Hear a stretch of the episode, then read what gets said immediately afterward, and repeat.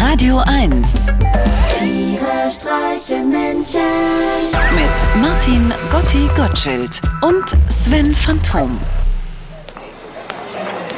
Gotti, hallo. Na, was ist los? Sven, also da hast du auf alle Fälle wieder was verpasst. Und das alles nur, weil du jetzt außerhalb Berlins wohnst. Was denn? Da die Radio 1 Weihnachtsfeier.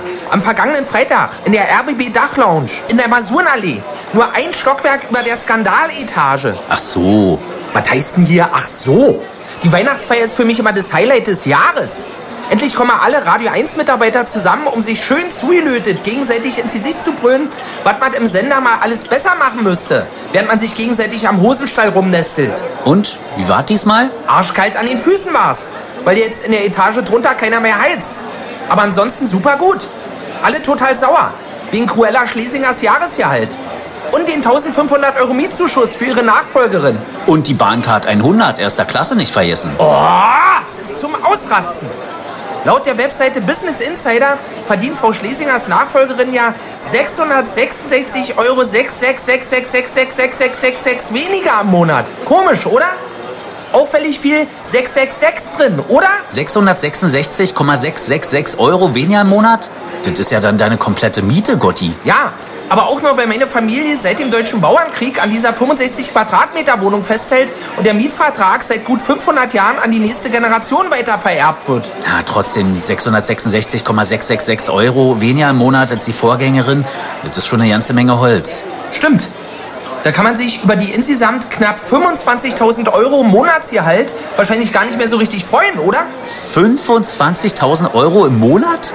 Brutto oder netto? Du, das ist in meiner Welt ehrlich gesagt scheiße ja, Sven. Es ist einfach zu viel Geld für eine einzelne Person, um keinen Mist damit anzufangen. Und jetzt muss der RBB bis 2024 ja auch noch 41 Millionen Euro einsparen.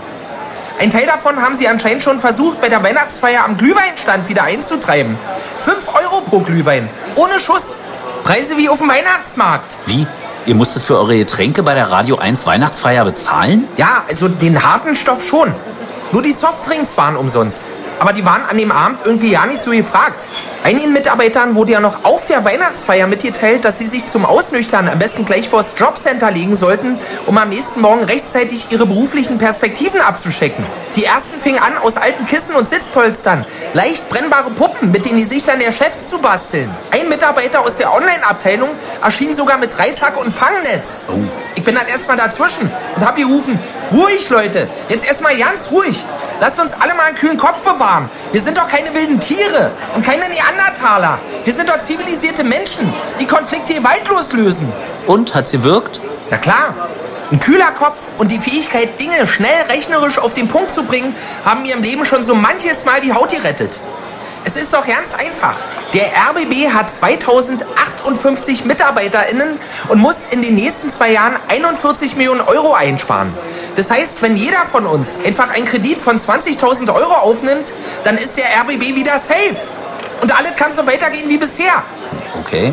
Oder die Intendantin verdient ab jetzt nur noch 10.000 Euro im Monat, dann kann sie mit den übrig gebliebenen 15.000 Euro monatlich die Schulden locker in 228 Jahren abzahlen. Und wenn der Verwaltungsdirektor, der Programmdirektor, der Produktions- und Betriebsdirektor sowie die juristische Direktorin auch noch was in den Pott schmeißen würden, dann wären wir schon in 56 Jahren schuldenfrei. Und ich denke, das sollte doch genug Zeit sein, damit sich der RBB endlich in Ruhe und mit Bedacht auf das Internetzeitalter umstellen kann. Tiere streichen Menschen. Jetzt auch als Podcast. Auf radio1.de und natürlich in der Radio 1 App.